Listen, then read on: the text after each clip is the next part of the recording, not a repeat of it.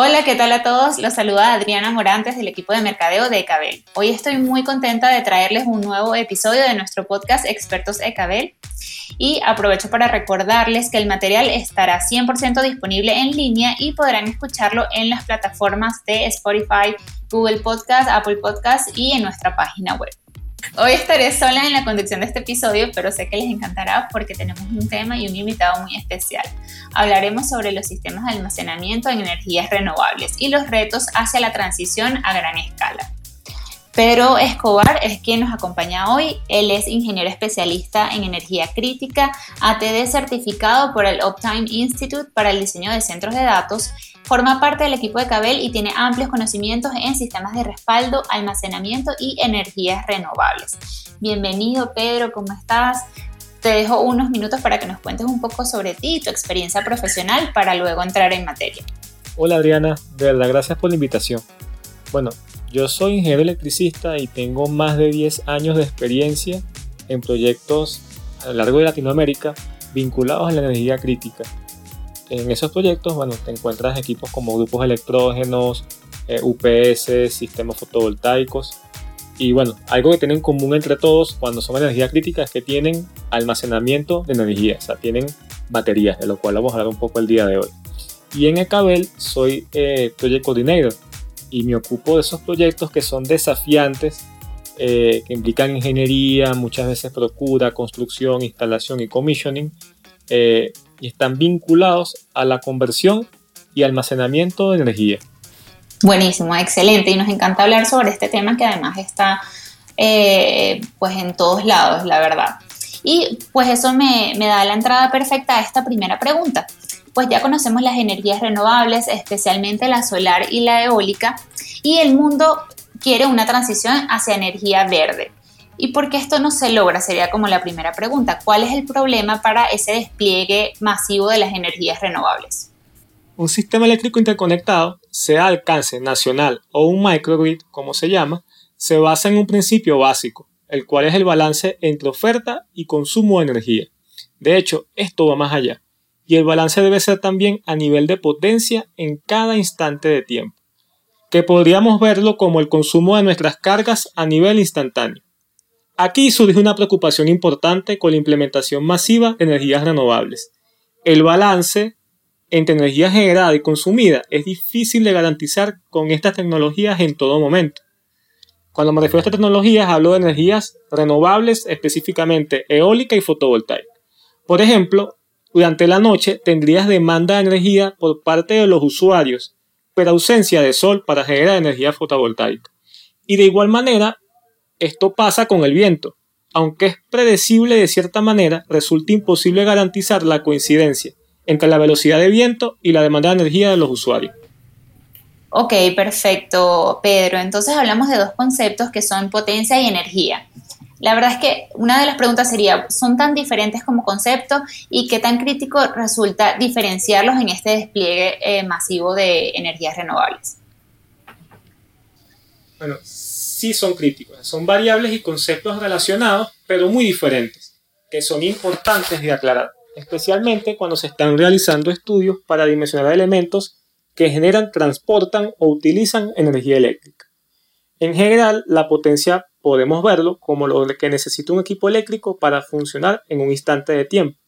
Y por otro lado, la energía es cuánta potencia utilizó en un periodo de tiempo. Entonces, por ejemplo, una bombilla LED puede requerir 20 vatios para su funcionamiento en un instante de, de tiempo, instantáneo, y consumir un total de 200 vatios hora, que sería energía, durante 10 horas.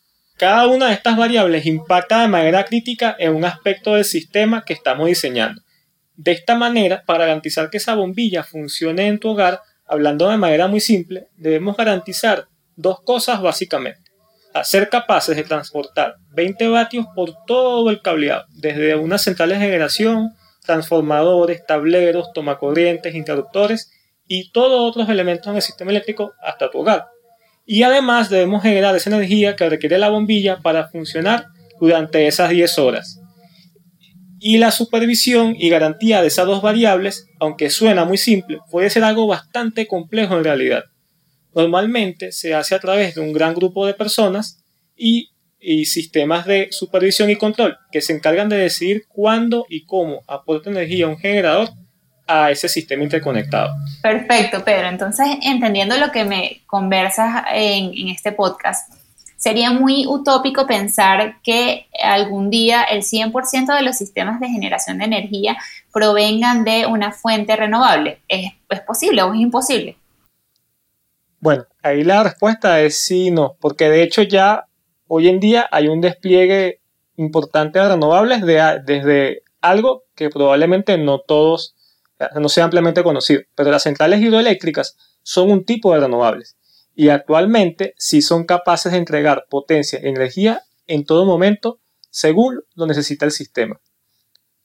En realidad, el punto crítico es que para que una central pueda entregar energía y potencia como y cuando se necesita, ésta debe ser capaz de almacenarla hasta que llegue ese momento.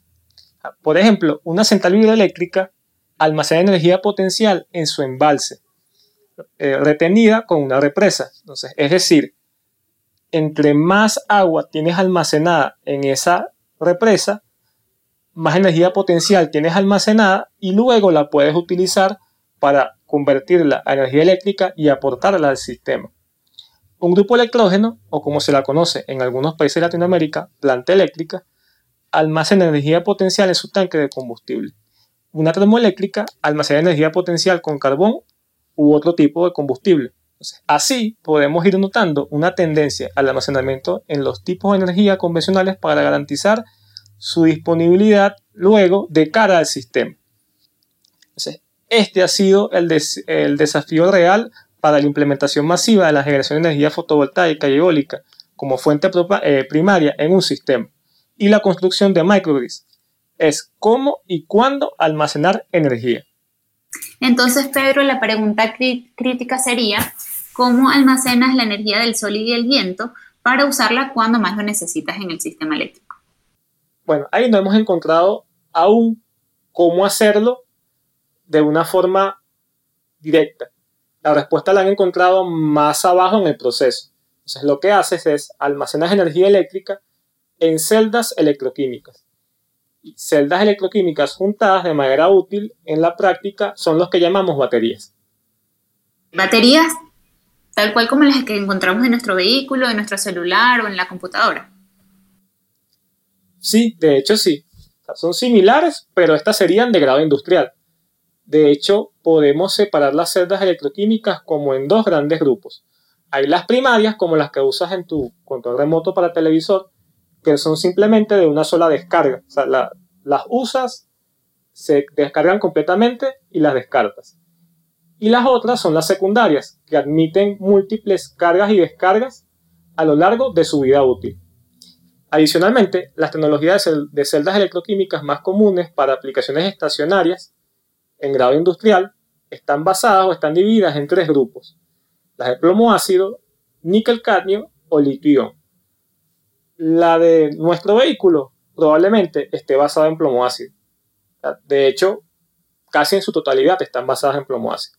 Las de nuestro celular y la de nuestro computador eh, portátil hoy en día estarían basadas en litio. La familia de baterías de litio es bastante amplia y, aunque su implementación masiva con fines comerciales empezó fue en los 90, que de hecho lo hizo Sony, estas han evolucionado bastante. La aleación con la que se construyen sus electrodos ha variado en el tiempo, llegando a incorporar distintos metales como cobalto, manganeso, hierro, magnesio y no metales como el fósforo. La finalidad de hacer estas aleaciones es mejorar su desempeño. ¿Y cuál sería entonces el tipo de tecnología más utilizado hoy en día para almacenar energía? Bueno, Adri, aquí aplica el famoso depende, porque esto dependerá de en cuál aplicación o mercado estamos.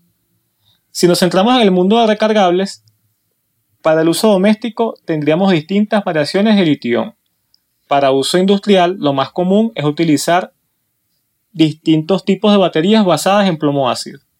Para el sector petrolero, sus baterías favoritas son níquel cadmio porque ellos aprecian mucho vida útil, tolerancia a altas temperaturas y confiabilidad. Y finalmente, para el mundo de las energías renovables y sistemas de almacenamiento de gran escala, estamos una, eh, observando una fuerte tendencia al uso de baterías de litio hierro fosfato o LFP como se las conoce. ¿Y qué ventajas tiene usar baterías de litio respecto a otras tecnologías? Esto pensando en, lo que comentas de las, baterías LFP, eh, porque son las ganadoras para el desarrollo de grandes proyectos renovables en este momento. Bueno, el litio presenta ciertas ventajas. En primer lugar, es sin duda entre las tres tecnologías la que mejor densidad de energía posee. Cuando hablo de densidad de energía, me refiero a que permite almacenar más energía en el menor espacio y peso posible. Como ejemplo, o como referencia, un sistema de litio puede almacenar la misma energía que uno basado en plomo, pero con una reacción de 50% en espacio y hasta 60% en su peso. Además, no conforme con eso, tiene mejor vida útil. Una batería de litio LFP puede ser usada hasta unas 8000 veces, es decir, la puedes cargar y descargar 8000 veces plenamente. Cuando en cambio una de plomo ácido puede ser utilizada unas 1000 veces aproximadamente. Contar con tal reducción en espacio, que además implica menos costos de alquiler, de adquisición de terreno y 8 veces más vida útil, es lo que convierte por ahora a las baterías de litio LFP en la mejor tecnología disponible de producción masiva y con mejor precio. Por supuesto, hay otros tipos de baterías que se encuentran actualmente en desarrollo e investigación, pero todavía no han sido masificadas. Entiendo. Ah, suena como una batería, un tipo de batería con muchas ventajas. Sin embargo, quisiera abordar eh, más como la, contraparte, porque hasta hace poco se les consideraba peligrosas o hubo algunos casos de incidentes con este tipo de baterías. Por favor, coméntanos si son seguras y sobre todo para aplicaciones industriales. Bueno, sí, las baterías de litio tienen su pasado y de hecho han sido conocidas con problemas de estabilidad provocando incendios en celulares y además en la industria aeronáutica. Pero desde ese momento hasta ahora, de verdad que han evolucionado y cada vez cuentan con mejor desempeño y un mejor enfoque en la seguridad. Y además, es verdad que las baterías de litio necesitan un sistema supervisor para su carga y descarga, a diferencia de algo más básico como son las baterías de plomo y cadmio. Pero esto ya se ha resuelto y no hay razón para dudar sobre su seguridad. En la actualidad, su implementación a gran escala además está estandarizada por la IEC y además los laboratorios UL, donde el manejo de calor y crear condiciones que minimicen el riesgo de los activos del cliente son aspectos críticos que están especificados y estandarizados. Asimismo, un sistema de litio a gran escala contempla no solamente las baterías y su sistema de carga y descarga, también involucra periféricos y sistemas auxiliares para detección y extinción de fuego, climatización, iluminación e inclusive supervisión remota. Entonces, Pedro, ¿cuál sería el, esquema de precios actual de un sistema de almacenamiento basado en litio? Bueno, estos precios de año a año van disminuyendo de manera significativa, aunque se han retrasado con la llegada del COVID. La verdad es que la industria de las baterías, la fabricación de baterías, al igual que la, de los, la del silicio, la de los microchips, ha sido bastante afectada durante la pandemia. Actualmente estamos alrededor de los 100 dólares por kilovatio hora para las celdas y alrededor de 137 dólares por kilovatio hora para un paquete de baterías. Sin embargo, como comentaba hace un momento, un sistema de almacenamiento basado en baterías implica mucho más que solo las baterías. Necesita sistemas de conversión, sistemas auxiliares, periféricos, protección y medición. Y entonces, de esta manera, se aportó estos sistemas que están alrededor de las baterías el costo de un sistema integral puede estar alrededor de los 400 dólares por kilovatio hora. Ok, entendiendo que eh, las baterías de litio son confiables, que además los precios han ido en reducción, ahora en el contexto actual, ¿qué tan avanzado está el despliegue del almacenamiento de energía usando esas baterías a nivel mundial? Bueno, en esto hay buenas noticias. con los incentivos actuales, este tipo de tecnologías está despegando y fuerte. De hecho, ya en Latinoamérica se ven grandes proyectos para su implementación a gran escala, que la verdad es que Latinoamérica tardó. El sistema más grande actualmente en, en el mundo es de 400 megavatios y 1600 megavatios hora y está basado en litio. Está instalado en California, en Estados Unidos. Es el Vistra Moss Landing Energy Storage Facility que ha culminado. lo hicieron como por fases. Eh, y ha tenido la fase 1 y la fase 2. Su principal función es regresar energía a la red cuando ésta más la necesita, que es lo que veníamos un poco hablando. Y esto además permite optimizar la tarifa de consumo eléctrico. Entonces, ¿qué podemos destacar acá? Que tenemos dos variables de diseño en el sistema, potencia y energía, como decíamos al inicio de esta conversación. Fíjate que cuando presentamos este sistema hablamos de dos variables, decimos que tiene 400 megavatios de potencia y 1600 megavatios hora de energía almacenada.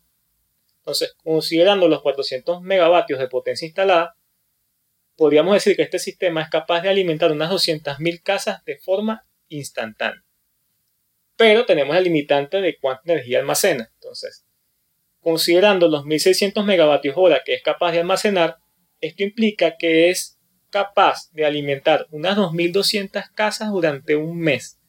O si bajamos este periodo de tiempo a un día, es capaz de alimentar unas 70.000 casas. O sea, es un sistema inmenso. Y en el año 2020 se hará hablando un poco más de cómo, cómo va el mercado en el año 2020 se instalaron aproximadamente 5 gigavatios hora, que serían 5.000 megavatios hora de almacenamiento a nivel global. Y ahora, Pedro, ubicándonos en el futuro, ¿hacia dónde crees que apunta toda esta nueva tecnología y qué podemos esperar en los próximos años del, del almacenamiento, del respaldo de energía para los sistemas eólicos y solares? Bueno, primero que nada, esperaríamos que se normalice la cadena de suministros de, silicio, microchips y también esto en el sector de, la fabricación de baterías de litio. Entonces, en específico, podríamos esperar que las baterías de litio LFP sigan bajando de precio por su masificación gracias al vehículo eléctrico. ahorita hay ejemplos como, como Ford, que su vehículo más vendido, que en realidad es una pick que es la F-150, ahora la están electrificando.